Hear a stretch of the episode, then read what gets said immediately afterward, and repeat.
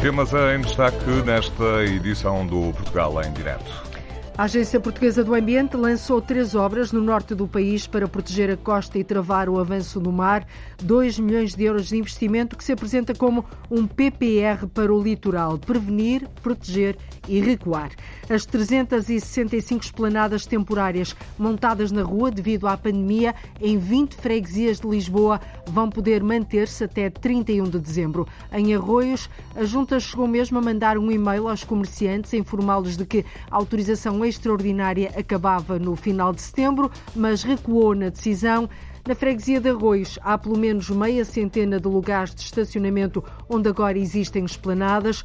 Estão a correr duas petições, uma a favor, outra contra. Cada uma tem centenas de assinaturas. Nós fomos até lá. Não é nem que o turismo promete chegar aos números pré-pandemia. Nos Açores, 50 empresas de atividade marítima ou turística querem isenções fiscais. E hoje é dia de ligarmos o GPS da Cultura com Vítor Afonso, diretor e programador do Teatro Municipal da Guarda, e Frederico Cruz, diretor do Teatro Leirena de Leiria. Eles vão ajudar-nos a fazer escolhas daquilo que vale a pena ver e ouvir nas programações culturais de norte a sul do país.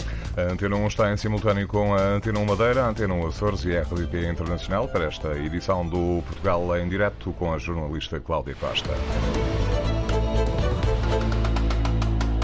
2 milhões de euros de investimento nas praias de Árvore, em Vila do Conde, Aguçadora, na Pova de Varzim e Ofir, em Esposende. O objetivo destas uh, três obras, lançadas pela APA, a Agência Portuguesa do Ambiente, passam por salvaguardar a costa e travar o avanço do mar. Em entrevista ao jornalista Nuno Amaral, o vice-presidente da APA, José Pimenta Machado, diz que o mote deste plano é um PPR, prevenir, proteger e recuar.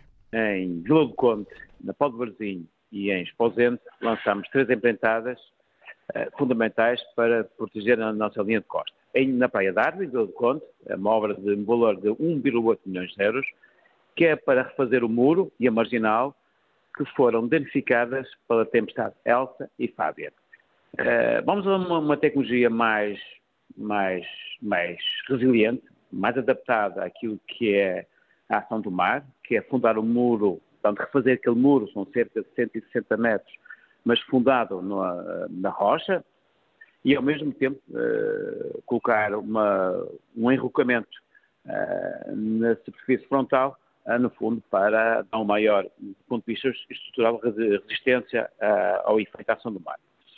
A obra de, essa obra tem um prazo de 300 dias.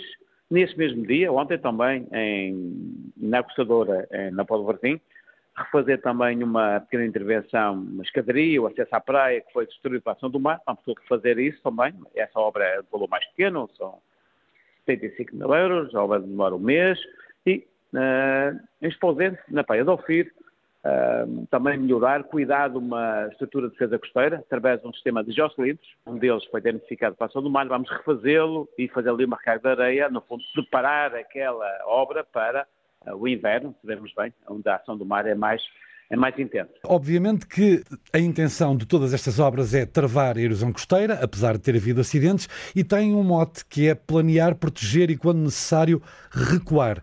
São estas as palavras de ordem, não é? Exatamente, é uma espécie de um PPR para o litoral, em que a letra maior, o primeiro P, é a prevenção, é prevenir. E isso significa o quê? É não construir em áreas de risco, não aumentar o risco à exposição uh, da ação do mar, esta é, a marca fundamental. O segundo P é, é, continuar a proteger a linha de costa, fazendo ações e obras para, no fundo, uh, proteger a nossa linha de costa da ação do mar. Há aqui várias tecnologias, temos feito aquilo que é a nossa marca fundamental é colocar e alimentar as praias uh, com areia. E a melhor forma de defender a ação do mar é colocar areia na praia. Mas aqui a colar também, fazer muros, refazer proteções aderentes, refazer uma nova solução que é inovadora, através do sistema de proteger a linha de costa. Portanto, é, é, é, o segundo P é obras de proteção e defesa costeira. E o terceiro é o R. O R é é o recuo planeado. É recuar em terra quando o mar aí não há nada a fazer. Talvez são situações muito difíceis, têm que ser muito bem ponderadas, muito exigentes, mas também em algumas situações que nós temos previsto no nosso processo de planeamento também, recuar em terra quando ali não há nada a fazer. Exatamente isso no fundo, se permite, é uma espécie de PPR ao litoral, é prevenir, proteger e recuar quando não há nada a fazer. Um PPR com uma bazuca de 2 milhões de euros, três obras para proteger assim a costa e travar o avanço do mar em Vila do Conde, Póvoa de Varzim e Exposente. A urgência de obstetrícia do Portimão está fechada desde a meia-noite e durante uma semana as grávidas vão para Faro, a outra unidade do Centro Hospitalar e Universitário do Algarve. Não há médicos suficientes para manter as escalas nos dois hospitais em simultâneo. Ora, para o presidente da Comunidade Intermunicipal do Algarve, este problema só se resolve com a formação e a contratação de mais médicos e também com alterações à organização do trabalho. Mas tudo isto, diz António Pina, esbarra num problema maior, a forma forma como a Ordem dos Médicos influencia a saúde em Portugal. Mário Antunes. O diagnóstico há muito que foi traçado, vale para todo o país, mas em particular para o caso do Algarve, e permite explicar o problema que estão a enfrentar serviços de urgência como o de ginecologia e obstetrícia em Portimão. Há falta de médicos, dificuldade estrutural que os autarcas algarvios, lembra o presidente da comunidade intermunicipal, têm ajudado como podem a minimizar. É um problema estrutural uh, dos serviços de saúde e em particular no Algarve por acaso, que os autarcas até se mobilizaram para ajudar a financiar o curso de medicina da Universidade do Algarve eh, para que ele dobrasse o número de vagas e o número de formandos. Porque o que está na base disto é a falta de profissionais médicos. É o valor que se paga aos profissionais, também é preciso assumir, não é só dizer que há falta de médicos, é, os médicos também ganham pouco, e depois a, forma de organização do, do, do trabalho, uh, que uh, é a mesma e é mesmo imposta há muitos anos pela Ordem dos Médicos. António Pina, presidente da Comunidade Intermunicipal do Algarve, é particularmente crítico em relação ao papel da Ordem na organização da forma de trabalho nos hospitais. Dificulta a gestão de escalas, uh, obrigando, por exemplo, que um serviço para estar aberto tem que ter sempre cinco médicos, quando há momentos no dia que já é sabido que se calhar bastava um ou dois. Pina já fez parte da administração do Centro Hospitalar do Algarve, diz conhecer bem as dificuldades sentidas em diversos hospitais, por isso recusa atribuir culpas, seja ao Ministério, seja às administrações hospitalares. O maior problema, acusa o Presidente da Comunidade Intermunicipal, é o posicionamento da Ordem dos Médicos. A Ordem dos Médicos faz parte do problema há muitos anos. Nós temos que rasgar este princípio de que a ordem dos médicos, assim como qualquer outra ordem, sobrepõe-se em demasia sobre aquilo que é a vontade política. Preciso ter coragem de, de aumentar o número de vagas, mesmo que a ordem dos médicos se pronuncie contra. E perante isto, Pina lança um desafio aos decisores políticos. O incentivo, a força pública e política para rasgar de uma vez por todas a forma como a Ordem dos Médicos influencia a saúde em Portugal. As críticas do autarca socialista de Olhão, que é também presidente da Comunidade Intermunicipal do Algarve. A Comunidade Intermunicipal do Algarve a criticar assim a forma como diz que a Ordem dos Médicos influencia a saúde em Portugal. Na Madeira começou hoje o Plano Operacional de Combate aos Incêndios Rurais, o POCIR, numa altura em que o tempo já está bastante quente. Equipas de seis corporações de bombeiros e pessoal da Proteção Civil integram este plano operacional, avaliado em um milhão de euros. As equipas estão no terreno em ações de prevenção. O presidente do Serviço Regional de Proteção Civil pede ajuda aos cidadãos no combate a incêndios. António Mendes Nunes, ouvido pelo jornalista Pedro Felipe Costa, apelou também à responsabilidade de todos no momento de acender qualquer tipo de fogo. Eu queria recomendar a todas as pessoas no terreno, principalmente aqueles que fazem aquelas queimadas de forma mais inadvertida, para que não o façam. Tenham muito em consideração, se existir uma imperiosa necessidade dessas queimadas serem feitas, que as façam de forma coordenada, que vão às, às câmaras municipais, que falem com as florestas, que arranjem alguma forma de que essas coisas sejam forma, feitas ou efetuadas de uma forma muito, muito controlada, porque nós sabemos que qualquer descuido naquelas alturas mais quentes do ano podem propiciar incêndios depois muito difíceis de controlar. Como é que a Proteção Civil está preparada? Esta nova época não, não difere muito dos outros anos. Uh, nós preparamos-nos e estamos preparados para responder a qualquer eventualidade que surja. No ano passado, a Proteção Civil teve no terreno quase 4 mil equipas na Madeira e há perspectivas de que este possa ser um ano com mais fogos rurais. António Mendes Nunes diz que só entre janeiro e junho o helicóptero de combate a incêndio já ultrapassou metade das horas de voo de todo o ano de 2021. O ano passado tivemos 3.952 equipas no terreno, com 12.484 operacionais e fizeram, durante o ano passado, 263.400 km. No helicóptero fizemos 49 missões e realizamos 64 horas de voo. Este ano já vamos com 26 missões, perdão, 27, porque ontem fizemos mais uma, e cerca de 40 horas de voo. António Mendes Nunes, presidente do Serviço Regional de Proteção Civil da Madeira. O Programa Operacional de Combate a Incêndios Rurais deste ano está no terreno até 30 de novembro. Mais de 50 empresas da atividade marítima ou turística dos Açores querem isenções fiscais, menos taxas em portos e marinas e isenção no imposto sobre os produtos petrolíferos. Alegam o agravamento, falam do agravamento dos preços, isto em ano de recuperação da procura, só comparável a 2019, Luís Branco. A Associação dos Operadores Marítimos dos Açores defende isenções em taxas portuárias e no imposto sobre produtos petrolíferos. Jorge Botelho, o presidente da direção, lembra que os motores das embarcações são a gasolina e pagam duas vezes IVA ao Estado. Enquanto os combustíveis, portanto a gasolina, o, o IVA não é dedutível nas nossas despesas, nem poderá ser uh, abatido.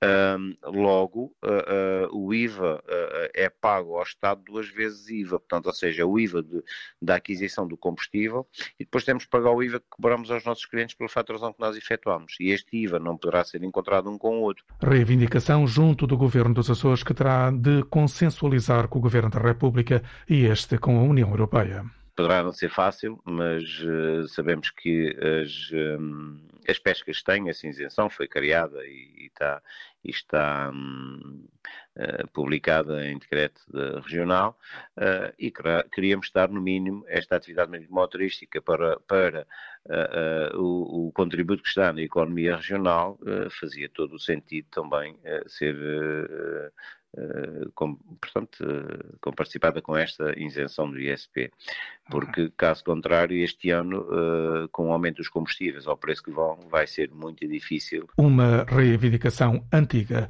surgiu no âmbito dos resgates das empresas atingidas pela pandemia. Hoje são os preços dos combustíveis a escalar, numa altura em que, em algumas ilhas dos Açores, as empresas revelam uma atividade económica crescente, só comparável ao ano de 2019 em termos de procura.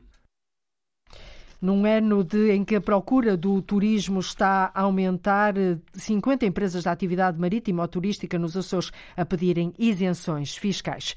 Afinal, até dezembro, os cafés e restaurantes da freguesia de Arroios, em Lisboa, que devido à pandemia foram autorizados a fazer esplanadas na rua, podem continuar assim. A informação foi apurada pela Antena 1, isto depois da Junta ter enviado um e-mail aos 43 comerciantes com esplanadas, informá-los de que a autorização extraordinária acabava no final de setembro. Entretanto, houve um volte-face em Arroios e não só. A Câmara de Lisboa decidiu que as 365 esplanadas temporárias em 20 freguesias da cidade vão poder manter-se até ao dia 31 de dezembro. Depois, a situação será reavaliada. O problema é que em Arroios há pelo menos meia centena de lugares de estacionamento onde agora existem esplanadas. Estão a correr duas petições, uma contra, outra a favor, com centenas de assinatura cada uma. A repórter Arlinda Brandão foi ao terreno perceber em que pé estão as coisas. Onde antes se estacionava o carro, hoje come-se, bebe-se e convive-se na rua. Eu não concordo com todas estas planadas. Está-se a abusar um bocadinho. Maria de Lourdes é moradora no bairro das Colónias, na freguesia de Arroios, onde 43 esplanadas nasceram em lugares de estacionamento durante a pandemia pessoas que vêm à minha casa que trazem carro, pá, não ir às voltas, às voltas porque nunca tem estacionamento. Esta zona da cidade tem ruas estreitas, onde a dificuldade de estacionar é diária. Há moradores também a queixarem-se do barulho de madrugada, mas os comerciantes que investiram nestes espaços ao ar livre durante a pandemia lembram o esforço financeiro que fizeram. É o caso de Pedro, da Pastelaria Lisboa. Foi feito o investimento de, é, de construção da esplanada e manutenção essas coisas, mas é claro, é sempre, é sempre uma mais-valia, não é? É sempre para, para tomar um cafezinho, para fumar um cigarrinho e tal. É sempre uma mais-valia. É? Nas ruas de Lisboa, onde antes se estacionavam carros, há cerca de dois anos, com a pandemia, foram autorizadas esplanadas. Nasceram locais de convívio em estruturas de madeira, com toldos, pilaretes, mesas ou cadeiras. E as pessoas começaram a habituar-se. Cláudio, do Café Todas Manas, destaca essa mais-valia. Isto é um serviço à comunidade que a gente tem. É, por uma, mais uma vaga de estacionamento não faz muito sentido, não é? Porque isto aqui são postos de trabalho que a gente vai perder. É, são, temos gente aqui que vem cá todos os dias, que mora aqui, também acaba por afetar a vida social das pessoas. Portanto, tirarem as planadas por, parte de estacionamento eu acho que é muito desnecessário.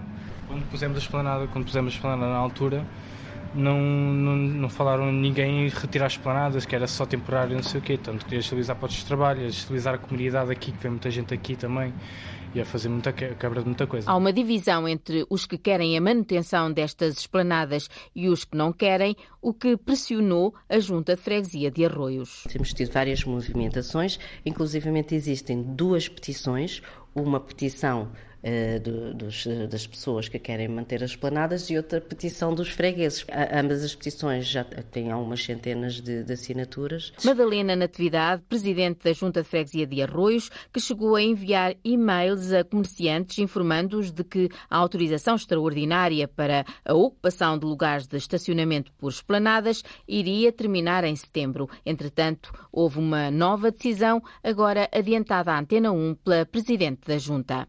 A nossa posição é seguirmos uh, as orientações dadas pela Câmara Municipal de Lisboa. Portanto, até ao final do ano, as planadas estão com isenção e mantém-se. Eu penso que possa ter havido algumas promessas de continuidade de que as, as esplanadas que fossem construídas que eram para ficar definitivas.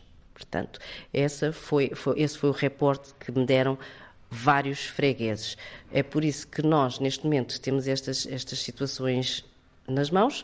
Contudo, os comerciantes têm perfeita noção que, quando foi a atribuição das esplanadas, que foi uma situação excepcional por causa do Covid, para não ficarem prejudicados com o Covid. A Junta de Freguesia de Arroios quer analisar a situação caso a caso nesta questão das esplanadas que nasceram em lugares de estacionamento nas ruas e que, para já, têm autorização para funcionar por mais meio ano. A situação em Arroios, mas também em 20 freguesias de Lisboa. O certo é que as 365 esplanadas temporárias montadas na rua devido à pandemia vão poder manter-se até o dia 31 de dezembro. Se alguém passar aqui, se aquilo cair, pode matar aqui uma pessoa. É isso é que eu, eu tenho medo, pronto. E se e se um dia cai uma pedra de grandes dimensões em cima de um visitante. E quem pergunta, quem alerta João Ramalhinho? José Evelino, há muito que alerta para a degradação bem visível da fachada central do Palácio de Pinamanique. Já lá vamos até ao Palácio de Pinamanique. O projeto Alimenta defende uma alimentação sustentável e a diminuição do desperdício. A ideia partiu da área metropolitana de Lisboa, envolve produtores, autarquias, escolas e a população em geral. A campanha de sensibilização Paula Verã arranca ainda este ano. Promover a dieta mediterrânica e diminuir o desperdício alimentar são dois pilares deste projeto AML Alimenta. A área metropolitana de Lisboa quer envolver quem produz, mas também quem consome e chamar a atenção para uma alimentação sustentável. Felipe Ferreira, secretário metropolitano, explica-nos a razão deste projeto. Este projeto irá trabalhar em três grandes áreas temáticas: a alimentação sustentável, a promoção da dieta mediterrânica e a diminuição do desperdício alimentar. Este projeto, a AML Alimenta, tem um valor total de financiamento de 250 mil euros. Esta candidatura, portanto, engloba quatro entidades, a área metropolitana de Lisboa, a Direção Regional de Agricultura e Pescas de Lisboa e Valtejo, a Associação para o Desenvolvimento Sustentável da Região Saloia e a Associação para o Desenvolvimento Regional da Península de Setúbal. O objetivo deste projeto AML Alimenta é chegar aos quase 3 milhões de habitantes da área metropolitana de Lisboa. Iremos criar e dinamizar uma campanha de comunicação e de sensibilização. Para o quê? Para as questões ligadas com a promoção da dieta mediterrânica, que é um regime alimentar milenar que é saudável, sustentável, e para as questões relacionadas com o desperdício alimentar, alertando para as questões relacionadas com a sustentabilidade do consumo. As cantinas escolares são um dos setores que terá um olhar especial, defende Felipe Ferreira. Eu diria que as questões relacionadas com as cantinas escolares são objeto de atenção do trabalho da nossa rede em que iremos incorporar nas próprias refeições escolares todos estes referenciados de sustentabilidade e de cadeias curtas e de ligação aos produtores. A importância de uma alimentação sustentável, da criação de circuitos curtos, ou seja, procurar produtores de proximidade, evitando gastos com deslocações e promover a dieta mediterrânica. Estas são questões-alvo do projeto AML Alimenta. Um projeto que defende uma alimentação sustentável e também a diminuição do desperdício. É um edifício classificado como de interesse público, mas está cada vez mais degradado. Da fachada frontal do Palácio de Pinamanique, em Manique do Intendente, na Azambuja, já caíram blocos de pedra para a rua ou então para outras partes do edifício. O presidente da Junta de Freguesia e da Câmara estão preocupados, já realizaram inclusivamente pequenas obras no imóvel, mas a solução definitiva tarda em chegar. Enquanto não aparece um projeto alternativo por parte de investidores privados ou então do Ministério das Finanças, que é o atual proprietário, a União de Freguesias queria instalar numa das salas que não está degradada e não representa qualquer perigo um museu etnográfico. O repórter João Ramalhinho foi até lá ver o estado em que se encontra aquele património. E se um dia cai uma pedra de grandes dimensões em cima de um visitante? A pergunta é do presidente da União de Freguesias, Manique do Intendente, Vila Nova, São Pedro e Massussa. José Evelino, há muito que alerta para a degradação bem visível da fachada central do Palácio de Pinamanique. Está a ver a lasca que está ali instalada? Mais, mais dia, menos dia, aquilo vem para o chão. Uh, e estamos a falar ali de uma parte uh, quase em faca, em cunha. Tem ali o quê? 7 ou 8 quilos de pedra que vem, vem cá para baixo. Se alguém passar aqui, se aquilo cair, pode matar aqui uma pessoa. É isso é que eu, que eu tenho medo, pronto. Foram colocadas aqui fitas, mas a respeito e acabam por as, as retirar. Até os pombos aproveitam os locais de onde já caíram pedras ou entulho. Os pombos também, eles não são parvos e vão se refugiando nos, nos buracos e vão ajudando também a degradar. E ali em cima, outro bocado caiu com duas, três toneladas, caiu por cima de um telhado que partiu e tivemos de, de, de conseguir a, continuar a arranjar. A obra do palácio foi feita pelo intendente Diogo de Pinamanique entre 1733 e 1805. O projeto ficou por concluir por falta de dinheiro e na sequência da morte do proprietário. Ano após ano, foi entrando em degradação, com exceção de algumas salas que foram sofrendo obras. É o caso da capela. Toda a estrutura que vê em madeira por cima do, do, do teto foi toda arranjada também. A parte de recuperação dos altares, telhado tem sido recuperado também muitas vezes. Paróquia, Junta de Freguesia e Câmara Municipal da Zambuja têm feito pequenas obras no local, o que permite utilizar algumas salas sem risco. Temos duas salas, antigamente tínhamos só uma, a Junta recuperou outra, outra sala, portanto essas duas salas não têm qualquer problema, portanto em termos de, de segurança e assim. Agora o resto do edifício é, é, pronto, é como podemos ver. Palácio que poderia ser recuperado para uma pousada ou auditório, mas não aparecem interessados, segundo José Evelino, o presidente da União de Freguesias. Para uma pousada, para um auditório, para, para, para se fazer reuniões de, de, empresas. A Câmara também não tem verbas. Pediu auxílio também o seu presidente, tanto ao Ministério das Finanças. Eu próprio contactei também com, com o seu diretor. Portanto, e temos a pensar em estudar, portanto, uma parte tripartida, vai lá, para, para tentar manter a estrutura, portanto, para não se degradar mais. Mas isto é promessas. Enquanto não surge um projeto alternativo para o Palácio, José Velino, presidente da União de Freguesias de Manique do Intendente, Vila Nova de São Pedro e Massussa, gostaria de aproveitar um dos espaços que não está degradado para criar um museu etnográfico. E acervo não falta. Portanto, queríamos fazer aqui portanto, um museu etnográfico. Temos muito, muito material, desde camas, tudo o que é uh, trajes, o material agrícola todo. E temos vestuário, temos várias coisas. Temos algum espólio também dos próprios ranchos. Calhar para aí, mais de mil peças. Está tudo guardado, exatamente. Numa nota enviada à Antena 1, a Direção-Geral do Património Cultural diz que o imóvel classificado como de interesse público é propriedade do Estado. Chegou a constar da primeira fase da lista de imóveis no programa Revive que considerou que tal imóvel não reunia as condições para concurso. A Direção-Geral do Património diz que estão sempre em análise soluções alternativas que possam dar uma nova vida ao imóvel. Acrescenta que desconhece qualquer projeto para o local, inclusive um museu etnográfico, mas que terá sempre de emitir parecer vinculativo a qualquer intervenção no espaço. A Antena 1 pediu uma entrevista ao Ministério das Finanças, mas até o momento não recebeu resposta. Palácio de Pinamanique, na Azambuja, à espera de uma solução definitiva que, pelos vistos, tarda em chegar. A mina é a história das gentes que viveram à volta, em volta da mina de São Pedro da Cova, em Gondomar, sobe hoje ao palco do Teatro Carlos Alberto, no Porto. Trata-se de teatro documental da companhia Hotel Europa sobre problemas reais, com gente real, que conta as agruras do povo, da vida da mina, que ao longo de quase dois séculos foi o sustento das famílias. A mina, as memórias dela e os problemas de hoje. Eu, quando conto a minha história verdadeira, do princípio a fim, sinto-me um bocado revoltada. Sinto-me revoltada por aquilo tudo que se passou na mina e o que aconteceu com a gente. As minas de São Pedro da Cova, embora fosse escravidão, matou a fama muita gente. Que em São Pedro da Cova toda a gente tem uma história relacionada com estas minas. Sou filho de pais de mineiros, chamo-me José Gaspar Ferreira, tenho 87 anos Fui o mineiro mais novo em profunda nisso. Sou Patrícia Lima, tenho 32 anos, sou neta de um mineiro e de uma britadeira. Nasci e cresci em São Pedro da Cova. Eu sou o Rafael Magalhães, tenho 19 anos, sou bisneto de mineiros e moro em São Pedro da Cova. Comecei a imaginar os mineiros que estavam lá embaixo nas galerias.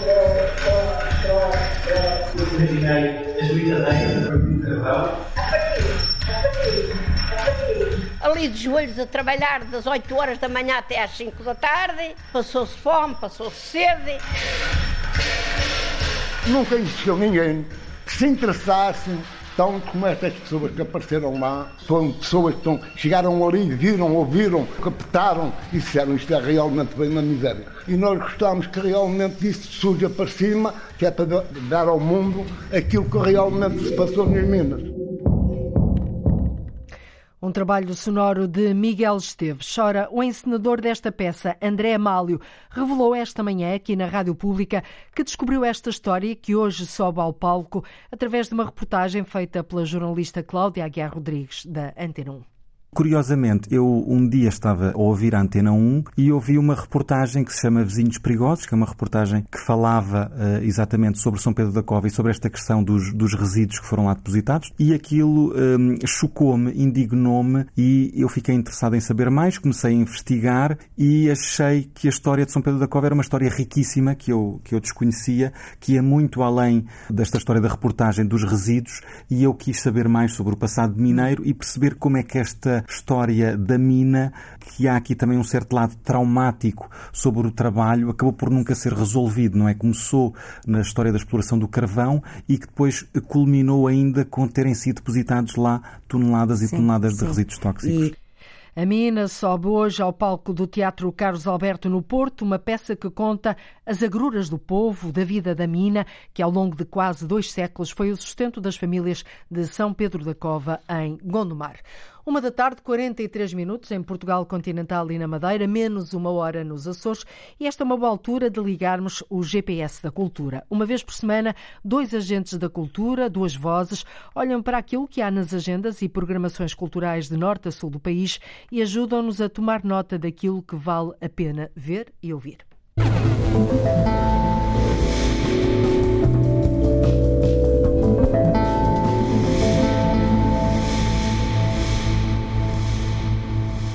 E hoje os nossos guias são Vítor Afonso, diretor e programador do Teatro Municipal da Guarda, e também Frederico Cruz, diretor do Teatro Leirena de Leiria. Muito boa tarde aos dois, bem-vindos. Obrigada por se ligarem connosco neste GPS da Cultura. Frederico, começava por si. Um, a sua primeira escolha, aliás, as suas escolhas são todas na área do teatro. A primeira escolha é a sétima edição dos Novos Ventos, Festival de Teatro Comunitário. Começou ontem, dia 14 14, decorre até ao dia 10 de julho. É organizado pelo Leirena Teatro, pelo seu teatro, a Companhia de Teatro de Leiria. São 32 espetáculos em quatro semanas de festival, em quatro freguesias rurais e periféricas, e tudo no exterior, numa praça ou numa floresta. Por que esta aposta de trazer o teatro para, para o exterior? Bom, uh, o, o, festival vai agora para. Ah, já agora, antes de tudo, boa tarde a todo o auditório e a toda a Antena 1, a equipa, e obrigado pelo convite e também um boa tarde ao Vítor. Uh, portanto, o Novos Ventos vai agora para a sétima edição. Uh, porque a rua foi uma decisão que nós tomámos no ano passado devido à pandemia e como Leiria tem um património material, um património natural, uh, histórico lindíssimo e, portanto, decidimos também uh, comemorar a arte, o teatro, nesses espaços. Uh, e depois também tem esse lado. São em freguesias rurais e periféricas, ou seja, Sim. vocês estão a levar a cultura a sítios onde normalmente a cultura não vai, não é? É verdade. Uh, aliás, nós começámos ontem com as residências artísticas comunitárias, em que, portanto, cada ator do Leirena dirige um coletivo e, portanto, estamos a falar de 26 coletivos que alguns se juntaram e vão fazer 20 espetáculos comunitários, em que eles são os atores. E depois, para além disso, vêm 12 espetáculos profissionais, uh, da nossa vizinha Espanha também espetáculos nacionais. E depois nós também temos bolsa de criação para artistas que estão a concluir o ensino superior artístico, ou seja, temos alunos do INAC uhum. e alunos da ESMAI, em que estão connosco durante um mês a criar espetáculos originais em residência com bolsa de criação, o apoio no alojamento, estadia e alimentação, que é tudo aquilo que nós queremos que os jovens, quando terminam uma faculdade, tenham a possibilidade de se mostrar, a possibilidade de crescer enquanto artistas e de mostrar o seu trabalho. Portanto, para além Portanto, de levarem aqui a cultura a freguesias onde normalmente ela não chega, não, as pessoas não têm acesso, estão a dar também aqui uma, uma oportunidade a jovens universitários é fundamental. E depois também é claro que nós, eh, nós temos todo o interesse que se possam fixar artistas no nosso conselho. É esse o vosso objetivo também. Diga, diga. É, é esse também o vosso objetivo, aquele que acabou de dizer, fixar, tem, tem essa esperança de que alguns destes artistas, jovens artistas, uh, possam fixar-se aí no conselho? Se tivermos condições para os receber, é possível. As pessoas da comunidade Uh, no caso do Leirena, conseguimos pouco a pouco ter essas condições. Uhum. Agora, é claro que isto tudo uh, requer trabalho, requer uh, investimento, requer encontrarmos investimento público. E já fizeram portanto, esse trabalho? Um trabalho de gestão. Já fez esse Neste trabalho caso, de tentar encontrar investimento, de bater a várias portas, de forma a fixar estas pessoas já, aí? Já, é assim, nós conseguimos agora por um mês, agora também parte delas, o que nós queremos também dar a conhecer uh, o nosso Conselho, Leiria, e o que tem para oferecer. E o mais bonito de tudo, já lhe dando um exemplo do ano passado, no ano passado nós tivemos numa terra chamada Bajoca dois jovens italianos, que também nesta, neste programa de residência, no nosso festival, e eles agora estão no estrangeiro, mas querem voltar para Bajoca e ficaram muito apaixonados pela terra e pelas suas gentes, depois também acabaram por participar no, no, festival, porque isto é um festival de pessoas para a comunidade e não poderia ser diferente de pessoas para a comunidade, novos ventos. O Festival de Teatro Comunitário começou ontem e decorre até ao dia 10 de julho. Uh, Vítor Afonso é o diretor e programador do Teatro Municipal da Guarda. A sua primeira escolha está relacionada com o circo, o circo contemporâneo, performance. Uh, é hoje, precisamente, dia 15, Reinos Imundos, de Luciano Amarelo, no Teatro Municipal da Guarda. O que é que nos conta este, este circo? O que é que nos mostra?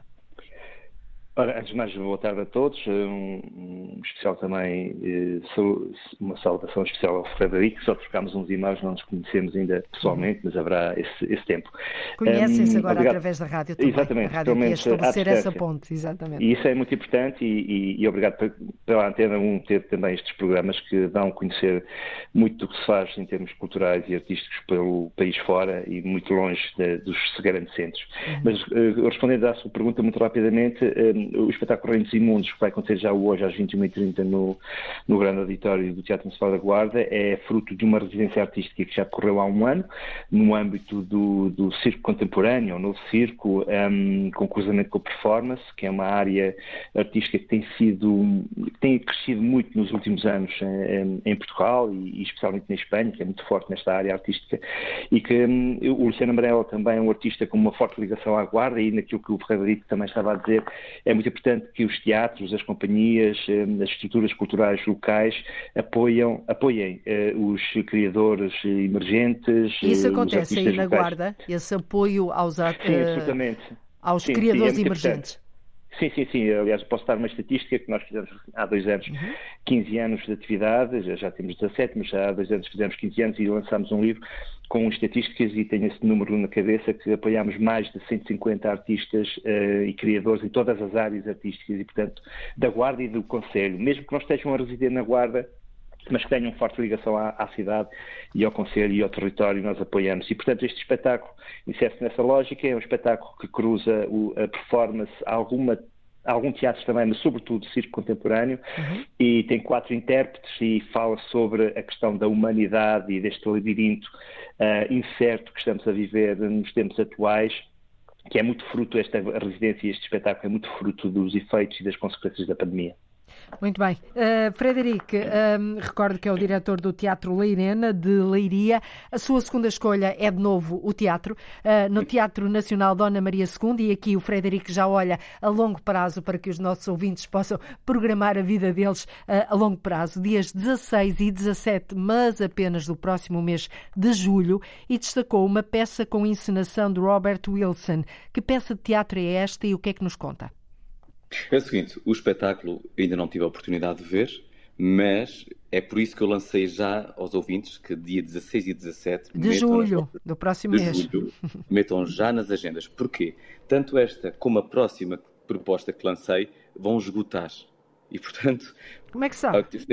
Diga. Como é que sabe? Isto, isto quando, o, quando o Festival Teatro da Almada traz nomes como Robert Wilson, isto rapidamente esgota. Então conta-nos a, que peça de teatro é esta. Assim, o que eu lhe posso dizer é que é um espetáculo que, em termos de imagem, de poesia visual, é riquíssima e neste caso o Robert Wilson, que tem um trabalho muito coreográfico, um trabalho muito de escultura humana do corpo no espaço, um trabalho de música e de luz, temos a ver autênticas obras, tanto pode ser, podemos dizer, plásticas como performativas, e portanto é um espetáculo que nos leva a uma ilusão e que nós estamos ali plenamente a viajar. Portanto, Vai, conhece... E vai esgotar, diz, eh, diz o Frederico. Vai, é? certamente vai esgotar. Estamos a falar da 39 edição do Festival de Teatro da Almada, que já é um festival que a nível internacional é super conhecido e traz nomes maravilhosos de todo o panorama nacional e internacional. Portanto, que as pessoas não percam. O nome é um bocadinho, compli é um Por isso é que eu não o disse, porque em rádio isto, uh, ninguém ia ah, fixar este nome, não é? Was sitting my patio, this guy appeared, I thought I was hallucinating. E, portanto, é um nome extenso em inglês, mas estejam atentos. Muito bem, dias eh, 16 e 17 de julho, de julho. para tomar nota. Vítor, a sua segunda escolha é música clássica, já na próxima semana, dia 22 de junho, o recital de piano de Marta Menezes no Teatro Municipal de Bragança. E aqui estamos a dar um salto da Guarda até Bragança. Sim, exatamente. E não é, não é por acaso, não é aleatório, porque as minhas três opções referem-se exatamente à, produção e programação cultural que é feita aqui no território do interior, eh, nomeadamente a primeira na Guarda, a segunda em Bragança e a terceira depois na Covilhã. Um, só uma, uma chega rápida para, para, para, para, falar sobre aquilo, rapidamente, porque eh, eh, o Robert Wilson é muito, é muito normal que encha, porque é de facto um dos encenadores, um dos artistas mais proeminentes do teatro contemporâneo e, e tem uma obra eh, fundadora da, da, daquilo que chama a nova ópera contemporânea com, com o Philip Glass há muitos anos atrás, nos anos 80, início dos anos 80, chamada Einstein on the Beach, que foi uma obra que revolucionou o teatro e, e, a, e a, música e a ópera. Uhum. Bom, este espetáculo... Eh, Portanto, vai estar piano... esgotado, são, estão os dois de acordo, muito bem. Sim, Olhamos com, então agora para este recital de piano de Marta Menezes. Sim. O Recital Pequeno, a Marta Menezes, pronto, o Bragança, eh, porque é um teatro que está a fazer eh, desde há uma série de anos esta parte de uma programação e uma oferta cultural muito, muito interessante, muito equilibrada no que diz respeito à oferta eh, artística. E a Marta Menezes é uma das pianistas da nova geração, tem 34 anos, mais proeminentes, tem uma formação clássica no estrangeiro, ganhou vários prémios de interpretação e vai fazer um, um recital com duas sonatas do Carlos Seixas, um compositor português, mas também as, as exuberantes variações heroicas de Beethoven, eh, outro compositor português, Viana da Mota, e, salvo erro, Albenize. Portanto, é um programa bastante diversificado no que diz respeito à música erudita, em, no Teatro Municipal de Bragança, mais a, a norte uhum. de, da Bem Guarda, lá em cima mas no também mapa, vale, é? mesmo, mesmo lá em cima, mas que vale muito a pena uh, quem estiver uh, a ouvir poder assistir. Ou seja, dia 22 de junho é já na próxima semana, a não perder no Teatro Municipal de Bragança. Frederic, a sua terceira escolha um, é no Teatro Nacional São João, curiosamente também já foi aqui referida por um dos nossos uh, convidados neste GPS da Cultura, Catarina e a Beleza de Matar Fascistas, o texto e encenação de Tiago Rodrigues, no dia 25 de julho, de 25 de julho de junho deste mês a 2 de julho no Teatro Nacional São João. Por que é que fez esta escolha? Olha, fui ver o espetáculo uh, por duas vezes. Uh, já viu duas vezes? Já vi duas vezes porque, para já, tenho, tenho a sorte de um dos atores ser um, um grande amigo e o qual me orgulho de poder fazer parte do seu, do seu rol de amizade e de família teatral. Uh, e, portanto, é um espetáculo, em termos de texto de encenação, põe-nos a pensar e, portanto, essa também é a função do teatro, não nos dar uh, respostas, mas nós ficarmos a pensar sobre as respostas que uhum. devemos dar e atender. E, portanto, a Catarina e a Beleza de Matar Fascistas é outro espetáculo que certamente vai esgotar e as pessoas é aproveitar enquanto existe nas parteladas do palco. No entanto, aproveitando que Muito rapidamente, porque o tempo o corre. Vítor, Sim. uh, nós uh, vamos ter o Sob a Terra, dia 19 de novembro, ainda falta tanto, tanto, tanto, no Teatro Municipal da Guarda, e, é um e portanto foi esse contacto que nós fizemos ambos, e conta com a Surma uh, e toda a sua poética sonora, desenho digital em tempo real, e, e portanto, não percam. E é isso. Muito e obrigado. Uh, uh, ainda vamos à, à, última escolha, muito rapidamente, do Vítor. Vítor, é já uh, dia 25 de junho, para a semana, creio. Trata-se de um espetáculo sonoro para famílias, Passagem Secreta, de Fernando Mota, no Teatro Municipal da Covilhã. E aqui está, de novo, a sua preocupação em dar-nos sugestões culturais do interior do país, onde há tanta oferta que as pessoas desconhecem. Precisamente, precisamente. Isso é muito importante. E o que é esta passagem secreta? Sim, que consigamos um, esbater estas assimetrias um, no território nacional. Passagem Secreta é um solo, é um espetáculo solo de Fernando Mota, que é um dos sonoplastas, artistas sonoros, atores e várias coisas mais importantes dos últimos anos, no meu entendimento, e que junta música, teatro, artes visuais e poesia num só espetáculo. Ele tem uma sensibilidade muito, muito própria, trabalha muito com espetáculos para crianças e para a primeira infância, e é um espetáculo multidisciplinar para todas as idades e para a família, que vai, ser, que vai acontecer no sábado à tarde, no Teatro Municipal da Ou seja, deste sábado a 8.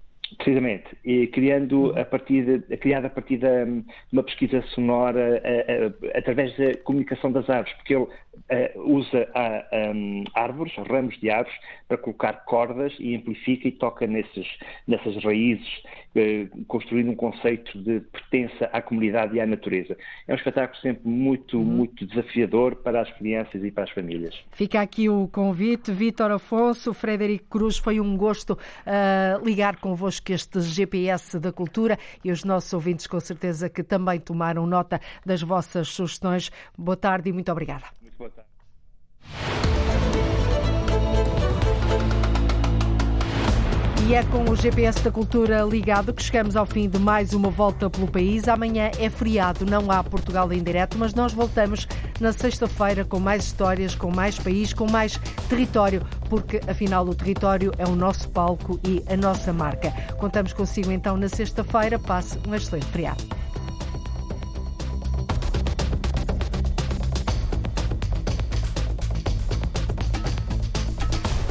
Portugal em Direto, edição de Cláudio Costa. Estamos a minuto e meio das duas da tarde.